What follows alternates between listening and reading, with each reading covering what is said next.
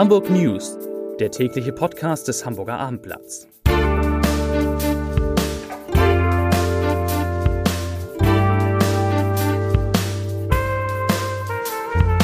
Moin, mein Name ist Lars Heider und heute geht es natürlich um das mit Spannung erwartete Spitzenspiel der zweiten Fußball-Bundesliga zwischen dem FC St. Pauli und dem Hamburger SV. Weitere Themen. Die S3 kann bald bis zu 1500 Fahrgäste befördern.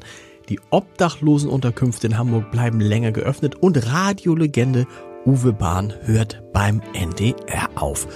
Dazu gleich mehr. Zunächst aber wie immer die Top 3, die drei meistgelesenen Themen und Texte auf abendblatt.de. Auf Platz 3 FC St. Pauli gegen HSV.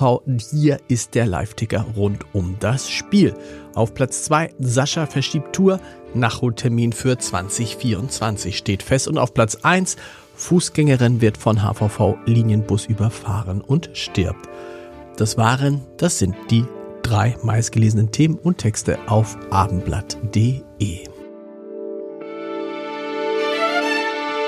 Die Vorzeichen verheißen ein absolutes Topspiel. Erster gegen Zweiter oder auch FC St. Pauli gegen HSV. Im Derby geht es um weit mehr als die Tabellenspitze der zweiten Liga, sondern um die Frage, welcher der beiden Hamburger Clubs die besseren Aussichten auf den Aufstieg in die Bundesliga hat. Gewönne der FC St. Pauli hätte er schon sechs Punkte Vorsprung auf den HSV. Und ganz ehrlich, obwohl ich ja bekanntermaßen HSV-Fan bin, mein Tipp ist da relativ eindeutig. Ich glaube, ich befürchte aus Sicht der HSV-Fans, dass der FC St. Pauli tatsächlich heute mit zwei Toren Unterschied gewinnen wird. Um 14.30 Uhr hat der Marsch der HSV-Fans in Richtung Millantor-Stadion schon begonnen. Die Anhänger des FC St. Pauli machen sich um 15 Uhr von der, machten sich um 15 Uhr von der Susannenstraße auf den Weg. Die Polizei ist mit einem Großaufgebot vor Ort und das Abendblatt per Live-Ticker natürlich sowieso. Also seien Sie heute Abend bei uns mit dabei. Zu den Nachrichten des Tages, die schon feststehen, deren Ergebnisse schon feststehen. Kurz vor der dritten Verhandlungsrunde im Tarifstreit des öffentlichen Dienstes der Länder hat die Gewerkschaft Verdi in Hamburg für Montag tausende Beschäftigte zu einem Warnstreik aufgerufen. Die Arbeit niederlegen sollen demnach Mitarbeiterinnen und Mitarbeiter unter anderem der Hochschulen, mehrerer Träger der Kinder- und Jugendhilfe, der Bezirksämter, der Schulen, der Feuerwehr, der Bürgerschaft, des Rechnungshofes und der Jobcenter. Da wird am Montag also gestreikt. Aufgrund der eisigen Temperaturen hat die Stadt Hamburg die Öffnungszeiten des Winternotprogramms für obdachlose Menschen erweitert. Die Standorte Halske Straße und Friesenstraße bleiben insgesamt vier Stunden länger geöffnet. Und zwar morgens bis 11.30 Uhr und nachmittags ab 15 Uhr.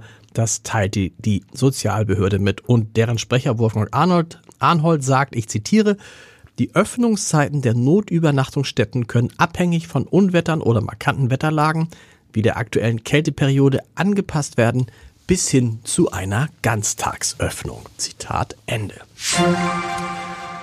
Bei der S-Bahn in Hamburg hofft man mit der Umstellung des Fahrplans vom 10. September erheblich mehr Züge aufs Gleis zu setzen und die ambitionierten Ausbauziele 50 Prozent mehr Fahrgäste im gesamten öffentlichen Nahverkehr Hamburgs bis 2030 erreichen zu können. Die S3 in neuer Form spielt dabei eine entscheidende Rolle, denn sie verkehrt ab dem 10. September, äh 10. Dezember von Neugraben bis Pinneberg von 6 bis 19 Uhr im sogenannten Lang Langzugverband mit dann neun Wagen. Und diese XXL-Züge sind für 1500 Fahrgäste gedacht. Vielleicht ist es dann zwischen dem Süden und der Stadt nicht mehr ganz so eng.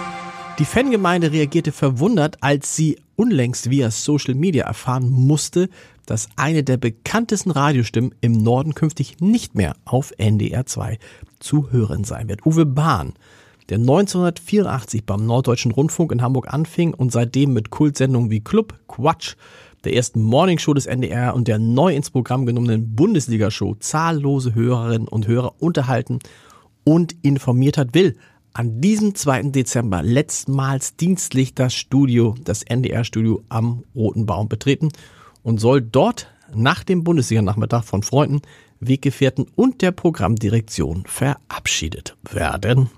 Und was er danach macht, ah, das hat er natürlich schon uns verraten. Gucken Sie mal auf abendblatt.de. Und Sonnabend da geht es dann mit großem Sport, mit richtig großem Sport in Hamburg weiter. In der Elbphilharmonie werden die Gruppen der Fußball-Europameisterschaft 2024 ausgelost. Das wird spannend und natürlich sind wir auch dabei. Ich selbst übrigens auch. Vielleicht sehe ich ja den einen oder anderen von Ihnen dann in der Elbphilharmonie. Ein Podcast-Tipp habe ich natürlich auch noch. Ernährungsdoc, unser Ernährungsdoc. Matthias Riedel verrät in der neuen Folge seines Podcasts mit meiner lieben Kollegin Lisa Jessen, wie man sich im Büro und unterwegs gesund ernährt. Hören Sie mal rein unter www.abendblatt.de slash podcast und überall, wo es Podcasts gibt. Und denken Sie daran, Bäcker am Morgen, immer montags äh, bis freitags um 6 Uhr. Und das kann man auch gut nachhören, wenn man mal eine Folge verpasst hat. Lohnt sich immer. Ich wünsche Ihnen einen schönen Feierabend heute und ein schönes Wochenende. Es soll ja dann auch mit Beginn der kommenden Woche langsam wieder wärmer werden. Wir hören uns dann mit den Hamburg News wieder am Montag um 17 Uhr. Bis dahin. Tschüss.